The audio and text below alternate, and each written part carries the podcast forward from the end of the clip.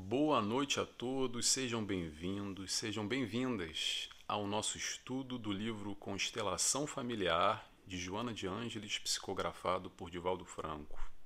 Nesse trabalho em conjunto com a TV e Rádio Chico Xavier e também com o canal Amigos do Nosso Lar, buscando essa divulgação da doutrina espírita, estamos aqui para isso, estamos aqui para aprender todos juntos hoje nesse nosso primeiro capítulo, que se chama Os Primeiros Passos. Joana Angeles começa do início, né? Ainda bem. Ainda bem que ela começa do início e não começa do final. Falando um pouco desses primeiros passos, o que ela vai falar hoje? Eu destaquei alguns pontos aqui para a gente refletir junto. Vai falar sobre afetividade, vai falar sobre respeito ao outro nessas nossas relações interfamiliares, vai falar sobre planejamento reencarnatório, um pouco do que a gente falou semana passada também, se aprofundando um pouco além. Falamos semana passada e hoje um pouco mais. Vamos falar sobre um tema bem sensível que é aborto. Joana de Anjos destaca aqui o aborto. E vamos falar também sobre namoro e muito mais. Vamos ver como é que está o tempo aqui. Hoje tem bastante coisa para falar. Como eu disse, Joana de Ângeles é bem profunda, bem densa. Ela vai bem lá no fundo, então é um capítulo de duas páginas e meia, mas dá para falar e falar e falar. Mas vamos tentar se concentrar aqui nos pontos chaves, aqueles pontos que nos tocam mais. E, e vamos a isso, tá? Então vamos lá. Antes de começar, eu vou fazer a oração para quem quiser me acompanhar nesse momento para a gente buscar essa vibração mais elevada, sair do cotidiano do dia a dia. Você que provavelmente está aí no telemóvel, no celular, no tablet, assistindo isso e está vendo aqueles videozinhos, dá uma cortada nessa vibração. Vamos fechar aqui um pouco e depois a gente volta, tá bom? Vamos lá então? Então, fechando os olhos. Primeiro, primeiro rogamos a Ti, Deus Pai, agradecidos que estamos.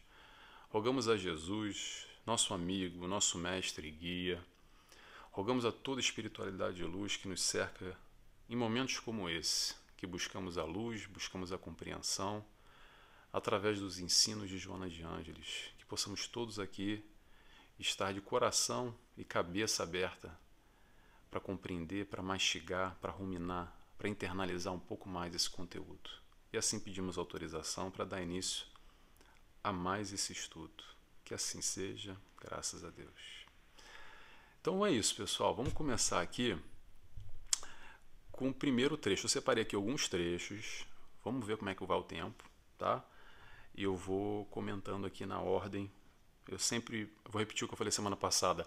30 a 40 minutos, tá? Para a gente não passar muito, não ficar muito denso, muito puxado. Até para nossa compreensão é melhor que vá mais ou menos por aí. Então, o primeiro trecho que eu separei foi o seguinte: Joana de Ângeles nos diz: No lar desenvolvem-se a afetividade, afetividade, o respeito pelos direitos alheios, respeito pelos direitos alheios. Quem está repetindo sou eu, não é Joana não, tá? O despertamento para os próprios direitos sem as extravagâncias nem os absurdos de atribuir-se méritos a quem realmente não os possui. Bem, então vamos falar primeiro sobre afetividade. O que, que, é, esse, o que, que é essa afetividade nesse contexto, nessa constelação familiar? É desenvolver o sentimento. É o melhor em nós. A gente está falando de desenvolver amor, a troca entre os indivíduos. É isso que Joana de Anjos vem falar um pouco, elaborando essa obra como um todo o nosso papel enquanto no aprendizado, no amor, também no aspecto familiar.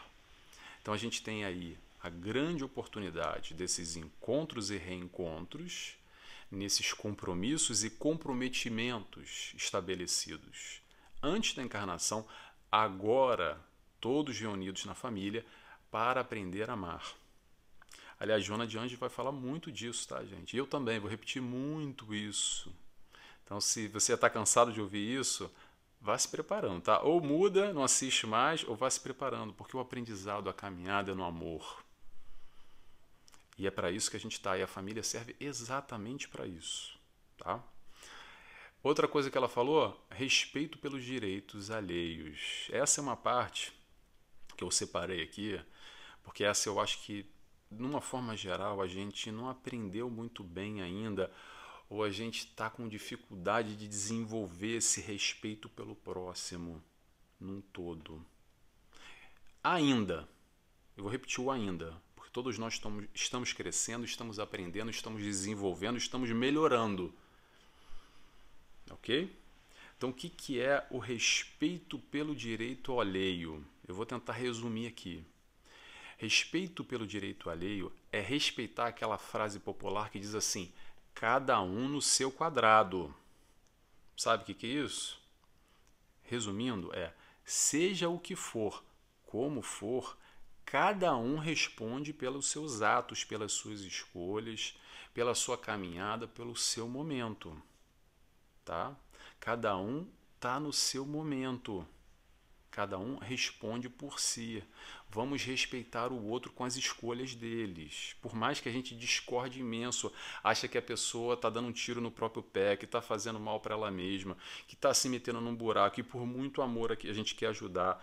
Ok, mas vamos respeitar. A gente pode tentar auxiliar, tentar esclarecer, buscar estender a mão, mas ainda assim, cadê o respeito? Será que a gente consegue respeitar a opinião do outro quando diverge da nossa? Interrogação. Nós estamos aqui no aspecto familiar juntos, juntos, mas em momentos diferentes. Somos espíritos reencarnantes que sim, vamos para essa constituição familiar por afinidades, por resgates e compromissos. Já já Joana de Anjos vem falar isso aí. Mas ainda assim, momentos diferentes. Não é questão de estar melhor ou pior em fases, em estágios, em momentos, em processos, em caminhadas diferentes. Então, respeitar o próximo, aprender a respeitar o próximo frente a essas escolhas dele ou dela, às vezes é um grande desafio. Eu acho que é por isso que a, a Joana chama um pouco a atenção.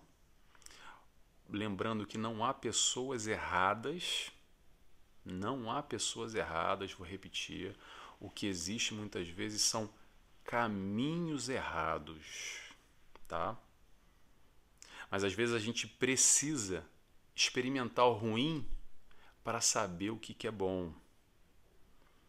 Infelizmente, com muito pesar, os pais compartilham muito dessa dor, que apesar de tentar passar a experiência para aquele filho, para aquele que tá, aquele espírito que está na sua tutela, hoje ainda assim ele toma outros caminhos, outros rumos. E o que, que a gente pode fazer se não tentar orientar, tentar amar, mas também respeitar esse momento, esse processo que ele vive? Às vezes, todos nós, não só os nossos filhos, tá? Estou ampliando aqui. Às vezes, nós precisamos ir pelo esse caminho errado, e quando a gente está lá nesse caminho errado, que nós percebemos que esse caminho não é tão legal assim, e a gente tem que voltar atrás e escolher um novo caminho. Esse é o processo do aprendizado. Muitas vezes, através da nossa vivência, da nossa experimentação, entre as escolhas que a gente faz, nós vamos chegando às conclusões que é, pá, perdi meu tempo, isso aqui não me fez bem, isso aqui não é legal para minha vida, então vou tomar outro rumo. Mas infelizmente, às vezes a gente precisa do ruim para enxergar o bom. Sabe o que é isso que a gente faz, basicamente? É reencarnar. Isso tudo que eu falei agora aqui, de ir lá num caminho e não dar certo, e voltar e para fazer de novo diferente, isso se chama reencarnação. Essa vida agora, esse momento, é exatamente para isso.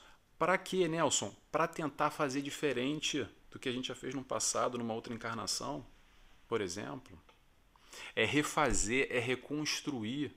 É primeiro desconstruir aquilo e construir novamente. Como Chico Xavier tem aquela frase que a gente não pode fazer um novo passado, mas a gente pode sempre fazer um novo amanhã. Como? A partir de hoje, a partir de agora, a partir das nossas escolhas, tá bom? O aprendizado é no amor. A família é igual a aprender a amar, tá? Tudo certo? Vamos lá? Vamos seguindo aqui. Próximo tópico. Tô de olho no relógio, hein? Vamos lá. Próximo tópico que eu separei aqui de Joana. Esse agrupamento familiar, no entanto, não é resultado casual de encontros apressados no mundo físico, havendo ocorrido nas esferas espirituais antes do renascimento orgânico, quando são desenhadas as programações entre os espíritos comprometidos, positiva ou negativamente, para os ajustamentos necessários ao progresso a que todos se encontram submetidos. Então a gente vai falar agora, a gente não, Joana, se aprofunda mais na questão do planejamento reencarnatório. Como eu falei na semana passada, três pontos: genética, meio e herança espiritual. Se você quiser saber mais sobre isso, vá lá no, na introdução. A gente está no capítulo 1, o vídeo passado foi sobre a introdução. Genética e meio. Vamos focar só aí aonde a família se estabelece, está interligada nesse processo desse planejamento reencarnatório, tá? Planejamento reencarnatório acontece de duas formas.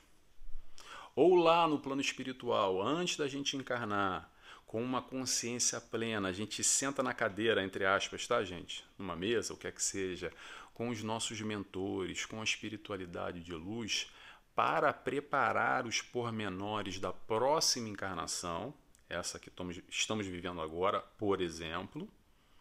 E nesse comprometimento, nesse, digamos assim, nesse quebra-cabeça, nesse montar de peças, os familiares, aqueles que vão encarnar conosco, também fazem parte meticulosamente nesse processo reencarnatório.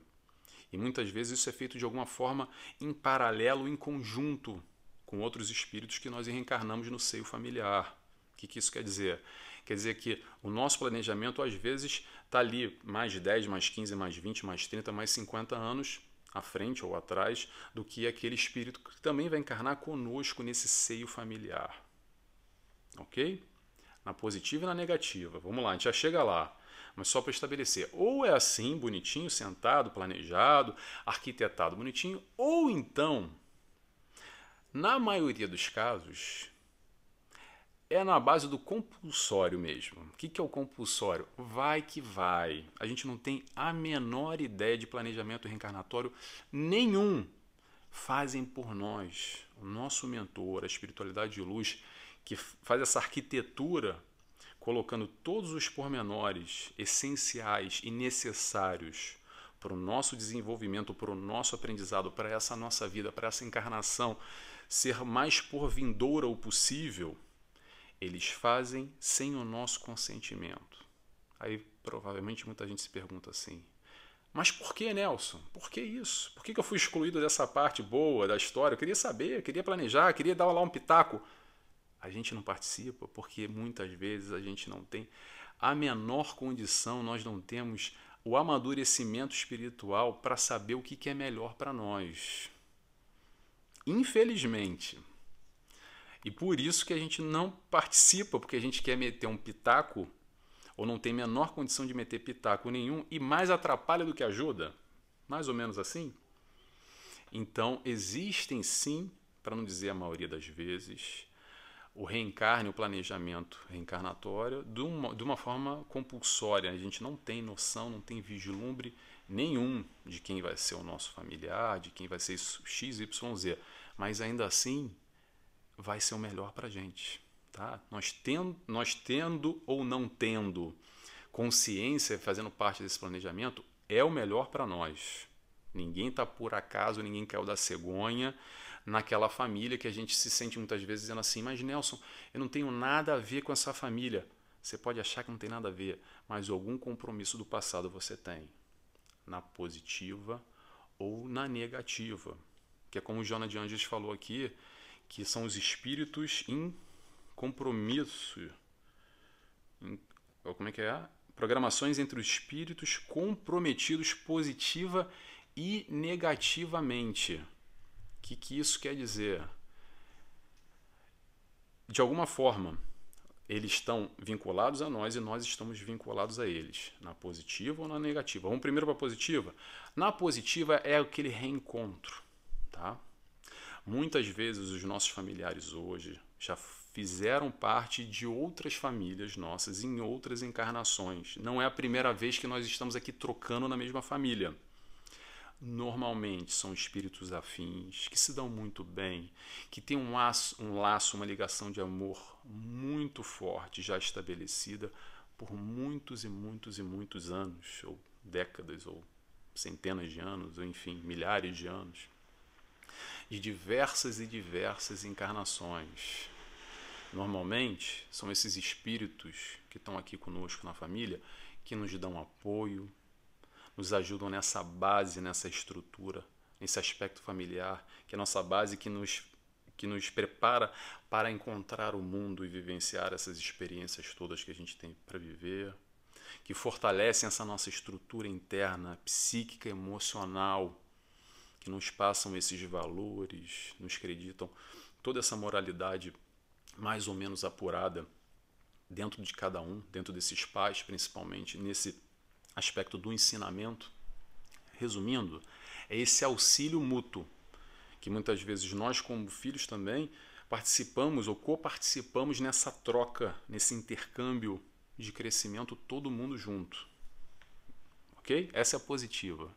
Agora tem a história do negativo também, que isso é normalíssimo. É mais normal que a gente pensa. O que, que é esse comprometimento, esses compromissos na negativa? São os famosos resgates. E o que, que é o resgate? O resgate é o seguinte: eu vou, para exemplificar, para ficar mais fácil, para ilustrar, eu vou dar um exemplo agora aqui muito fácil. O que, que provavelmente na próxima encarnação derivado ao hoje pode ser um resgate no futuro, tá? Vamos lá, fazer um exercício rápido aí com vocês. Pensa aí o seguinte: sabe aquela pessoa nessa vida agora que a gente teve um problema muito sério, uma briga muito complicada, e aí gerou um sentimento muito difícil, a gente não conseguiu ainda perdoar, às vezes a gente carrega ainda muito ódio, muito rancor, uma energia, uma energia muito pesada, muito negativa ainda para essa pessoa. Sabe o que eu estou falando? Não sei se vocês tiveram essa experiência, mas se tiveram, vocês devem ter lembrado de alguém agora aí. Alguém que só de pensar te dá uma coisa negativa no peito, já, ai, não quero nem pensar nessa pessoa. Sabe essa pessoa, esse sentimento que você carrega aí negativo? Então, é disso que a gente está falando. Na próxima encarnação, provavelmente, junto e misturado, tá? Eu tô rindo aqui, é uma brincadeira, mas é mais ou menos assim. Não tô rogando praga para ninguém, tá, gente? A ideia é o seguinte, vou repetir: o aprendizado é no amor. E se tiver que ser, só assim será de uma forma ou de outra a gente vai aprender a amar. Principalmente esses que a gente está ali, ó, no desencontro, que está batendo de frente, que tem esse sentimento na negativa que a gente nutre ainda e não consegue nem que seja, não é mais falar com fulano, porque às vezes são brigas muito complicadas, mas vibrar positivamente pelaquela pessoa. Quando a gente lembra da pessoa não tem mais esse sentimento negativo de ódio, de rancor, de o que quer que seja qualquer sentimento negativo.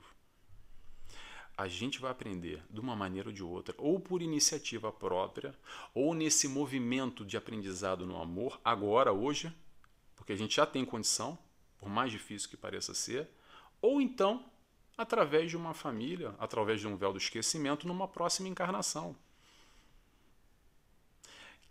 Que normalmente são esses espíritos, esses familiares que a gente não se dá muito bem de graça que a coisa não.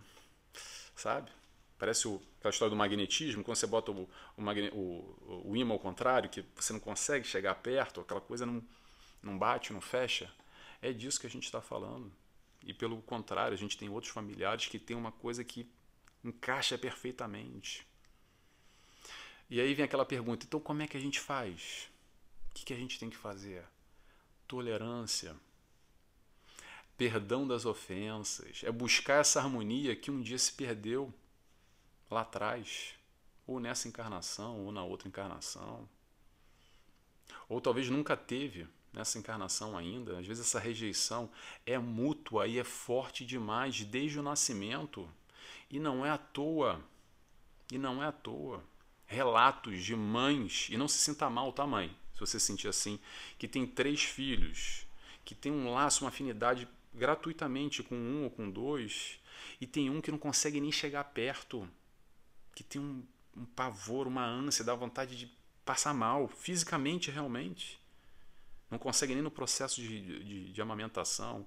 Isso não tem nada a ver com o um aspecto psicológico, tá, gente? Eu estou falando mesmo vibracionalmente em comprometimentos realizados na encarnação passada. Vamos tomar cuidado com isso para não fazer confusão, tá? Isso é natural, isso acontece. E a explicação está aí. Para os muitos questionamentos que não tem, tem explicação, a doutrina espírita nos auxilia exatamente para a gente compreender esse processo todo nessa constelação familiar de hoje, interligando os processos e comprometimentos das outras encarnações. Foi? Vamos seguindo aqui. Vamos agora para um assunto bem sensível, que é o aborto, tá? Que eu vou falar aqui com muito cuidado, com muito amor, para a gente tentar entender esse assunto que levanta tanta, tanta fumaça e, e tanta, tanta. É tão complicado ainda. Vamos lá?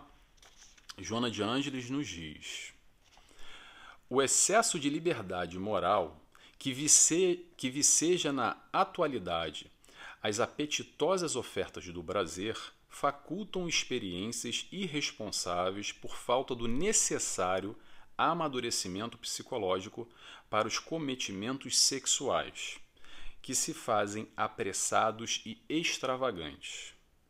Não pensando nas suas consequências, quando ocorre a concepção de seres não desejados, logo se pensa em recorrer ao aborto criminoso, em hedionda conduta que, se, que deve ser gravemente enfrentada por todos os cidadão, cidadãos conscientes da sua condição de humanidade.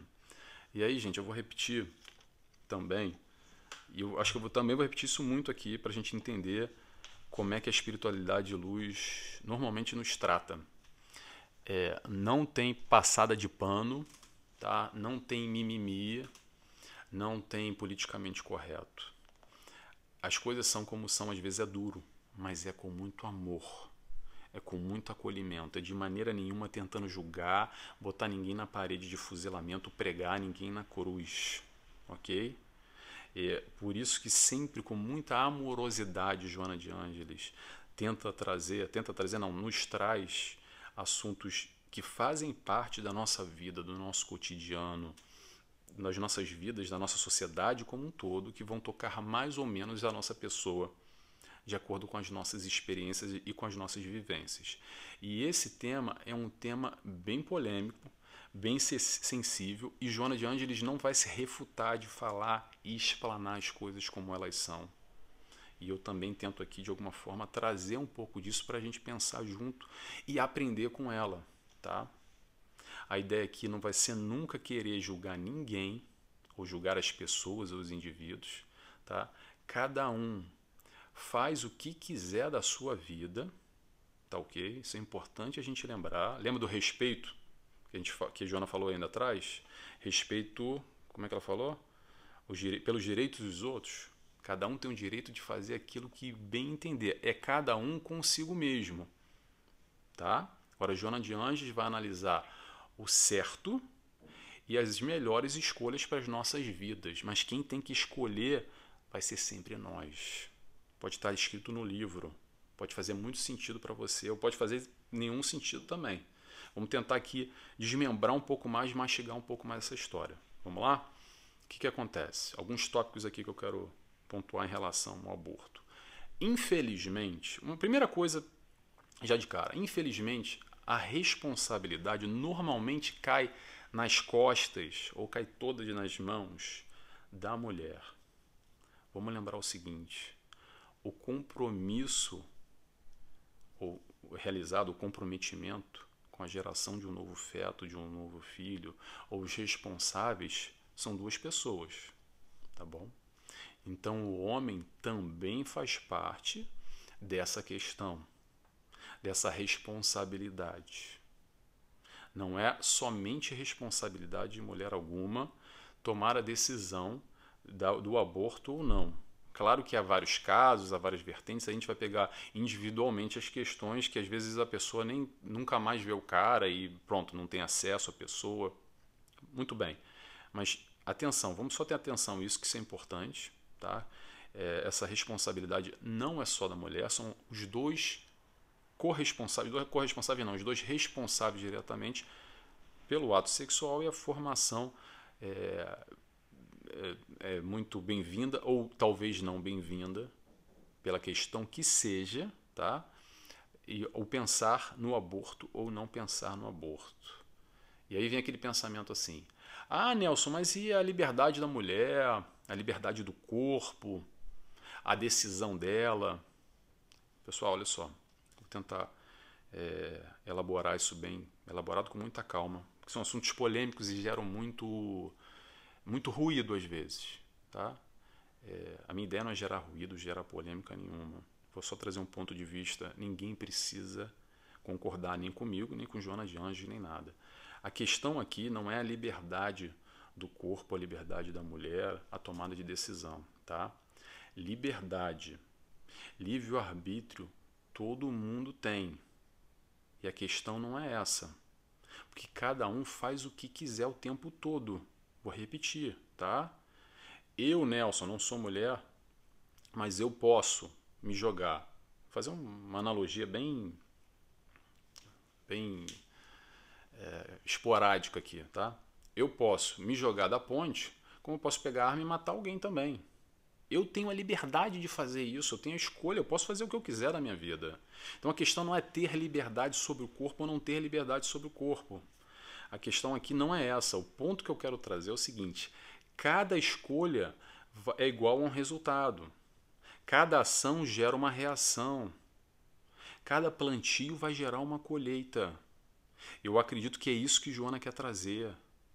Não é dizer para ninguém o que é certo ou errado. A gente já sabe dentro daquilo que nós temos em concepção, que nós acreditamos a partir das nossas crenças, dos nossos valores. O que a gente tenta fazer aqui é colocar essa discussão em baila em outros aspectos, em outros pontos de vistas, para nos questionarmos verdadeiramente quais são as escolhas que eu estou fazendo para a minha vida. Porque essas escolhas vão determinar outros pontos. A pergunta é o seguinte: o direito da vida ou da morte está nas nossas mãos e o que, que a gente vai fazer? É a gente que sabe e é assumir a responsabilidade. É basicamente isso. Outro ponto que a gente escuta falar muito: ah, Nelson, mas é no país tal já é legalizado e se faz aborto aí na esquina, como você vai tomar um café? Pessoal, vamos tomar cuidado com leis dos homens e leis de Deus, que são coisas completamente diferentes, tá? Pegar só um exemplo aqui para ilustrar também. Há pouco tempo, pouquíssimo tempo, na Arábia Saudita, uma mulher adúltera, ou melhor, aquela mulher que foi pega traindo um homem, ou denunciada pelo homem que está traindo ele, ela era, agora, não é na época do Cristo não, tá? Coisa de pouquíssimos anos atrás. Quando digo poucos, é década passada não sei a data exata, ela era enterrada viva e ficava só com o pescoço de fora e era apedrejada até a morte. E isso fazia parte da lei dos homens daquele país. Como hoje é um país que tem muita discussão, eu não quero entrar em discussão nenhuma. Mas, pessoal, vamos separar muito bem. Leis dos homens são falhas. Está o tempo inteiro modificando, reconstruindo. Ah, mas mudou, agora tem e depois não tem. Tá bom, como pena de morte e tantas outras questões que são muito discutíveis. Agora há pouco tempo estão discutindo novamente, não sei como é que está isso agora na Rússia, de voltar à pena de morte. Por exemplo, eu acho que a Rússia também não é grandes exemplos nesse momento, mas pronto, é o que, é o que me vem, vem à minha cabeça aqui. É, só mais uma coisa que eu quero falar sobre aborto, que é importantíssimo, tá? Porque isso é uma carga muito pesada principalmente para quem já cometeu o aborto. Vamos tomar cuidado, gente. Vamos tomar cuidado, sabe com o quê? Com sentimento de culpa. Com aquela história de ficar se martirizando, pegando chicote, se maltratando. Mais ainda, infelizmente tem muita gente que já cometeu aborto há tantos anos e se penaliza quase que diariamente, não aceitando o erro que cometeu no passado. Pessoal, fez, fez, se arrependeu, faz parte, tá? Todos nós erramos e vida que segue. Vamos tentar entender ou substituir melhor a palavra erro por aprendizado. Vou repetir. Isso é muito importante para a reflexão como um todo. Substituir o erro que a gente já cometeu por aprendizado. Essa é a grande graça, é o aprendizado. Aprendizado para quê? Para a gente fazer diferente na próxima vez. Se isso hoje para você, atenção, de novo, não estou aqui para dizer para ninguém o que é certo ou errado, cada um tem a sua concepção de certo ou errado. Eu vou trazer o que, que faz sentido para mim dentro da doutrina espírita, toda essa explicação que vai muito além do que eu estou dizendo aqui, tá, gente? O comprometimento com esses espíritos reencarnantes, ok? Que a gente vai ter a decisão nas nossas mãos de tirar uma vida ou não, e aí vai uma outra discussão que a doutrina espírita se debruça demais e dá um, um ponto de vista muito amplo, além do que essa discussão que existe, de uma forma geral, nas sociedades, nos países, onde isso sempre é pauta, tá? Cada um tem a sua. E a religiosidade se coloca no meio, etc. e tal. Mas a questão aqui é o seguinte: apesar disso tudo, para quem já fez, liberta do teu coração essa carga, tá bom? Aceita você imperfectível rumo à perfeição ainda erra. Você é um aspirante como eu a chegar à perfeição, mas ainda não somos, ainda erramos, ainda pisamos na bola, ainda vacilamos e faz parte, tá? Então não carrega essa culpa. É isso que eu queria dizer. Isso é muito importante, é um tema muito sensível. Vamos lá? Vamos lá que a gente já está no nosso horário. Próximo tópico que eu separei aqui. Tomara que tenha sido bem esclarecedor, gente. Eu tento falar aqui, mas eu sei que são temas que que mexem muito com o emocional e são temas muito complicados de falar. Mas vamos tentar seguir a linha aqui de Joana. Se qualquer coisa, não briga comigo, não, tá? Briga com Joana. Pode brigar comigo também, não tem problema. Vamos lá. É, Joana nos diz: numa cultura social saudável, os primeiros relacionamentos afetivos têm por finalidade a vivência do companheirismo, o desabrochar da amizade passo inicial para a manifestação do amor sem perturbação e com caráter duradouro. E aí a gente vai falar aqui sobre o saudável, não é isso? Isso numa cultura social saudável.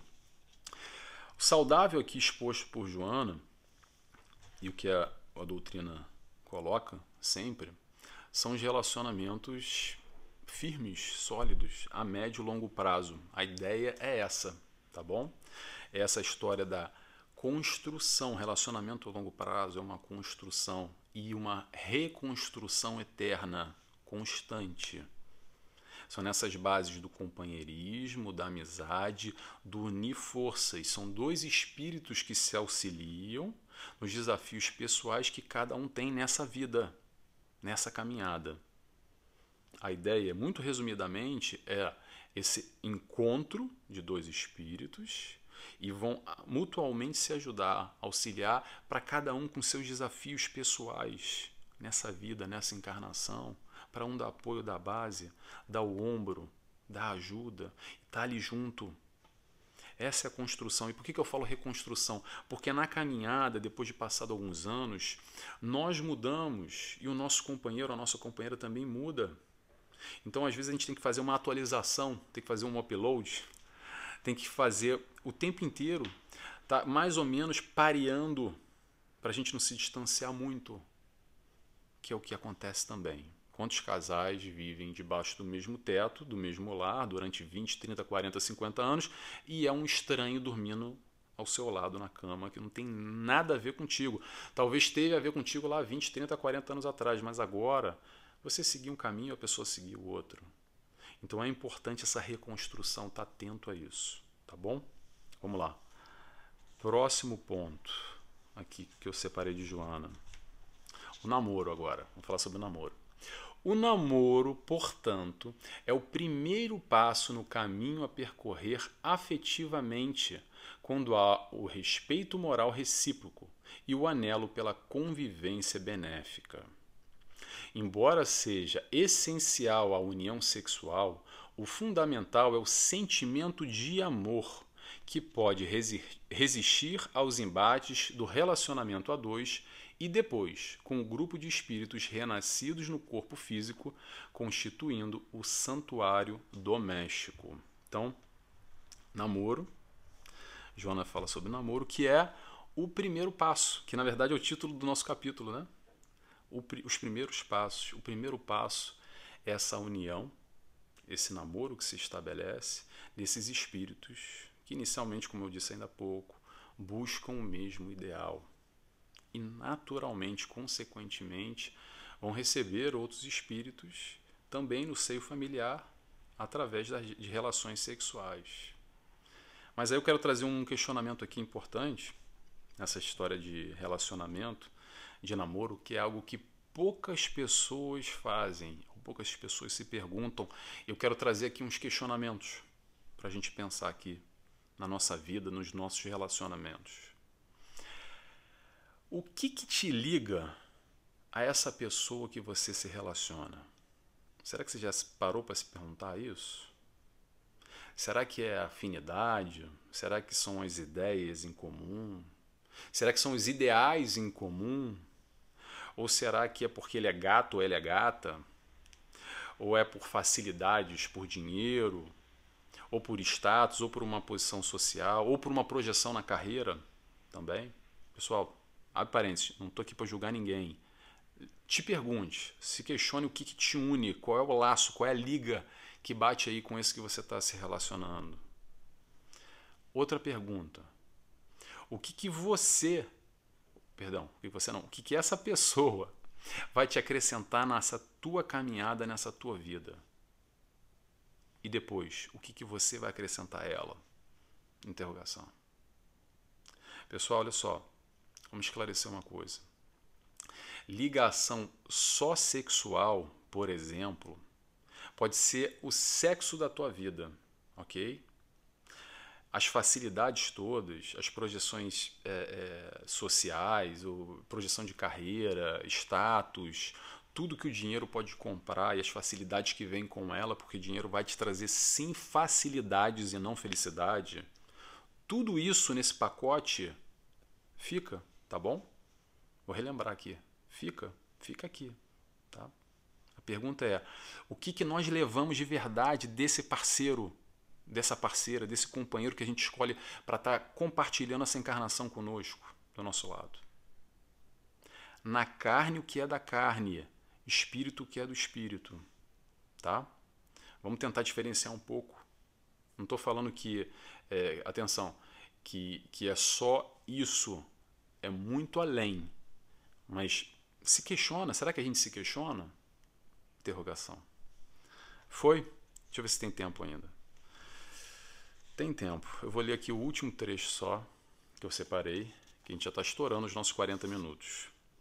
Que diz o seguinte: Quando, em sentido oposto, o namoro se transforma em convivência sexual, desaparece o interesse, da, interesse de permanência, enquanto a afetividade diminui, cedendo lugar ao hábito destituído de meta procriativa, construção familiar. A constelação familiar, no namoro, encontra a pedra angular para o futuro alicerce doméstico, que deverá resistir às tormentas do cotidiano. Familiares difíceis e gentis procedem, portanto, da programação anteriormente traçada, que o amor do casal conseguirá conduzir com sabedoria. Namoro alicerce doméstico. É a base fundamental. Como é que ela fala aqui? A base angular. Já me perdi. a pedra, desculpa, tá aqui, ó. Pedra angular para o futuro do alicerce doméstico. Esse que está aí do teu lado. Você está buscando se relacionar para quem está no início de um relacionamento, no namoro. É essa pedra, é essa base angular? que você quer para tua vida?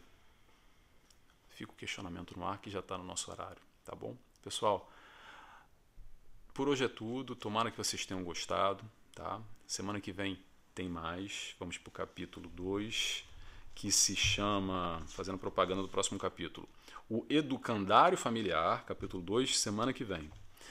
E vou fazer a nossa oração agora. Convido a todos, para quem quiser comigo, fechar os olhos e assim agradecemos a Deus Pai, agradecemos a Jesus, nosso mestre guia, nosso amigo. Agradecemos a toda a espiritualidade de luz que nos acompanha. Agradecemos a Joana de Ângeles por nos trazer tanta luz que a gente pode assim refletir e nos questionar na nossa vida. E assim pedimos autorização, autorização para dar encerrado mais esse estudo. Que assim seja, graças a Deus. Pessoal, muito obrigado para quem esteve comigo até agora aqui. Eu ia lançar as palavras-chave, né? Eu vou lançar agora. É, Palavra-chave uma brincadeira que eu faço para quem não me acompanha nos outros estudos. Eu gosto de saber quem esteve comigo agora até o final aqui. Então a palavra-chave de hoje vai ser aborto, logo, tá? Então se você teve até agora no final, escreve para mim assim, aborto, porque eu vou saber que você teve aqui, que você está acompanhando e que você gostou, tá bem? Se não gostou também pode escrever aborto, pelo menos eu sei quem está acompanhando. Pessoal, até semana que vem. Obrigado. Tchau, tchau.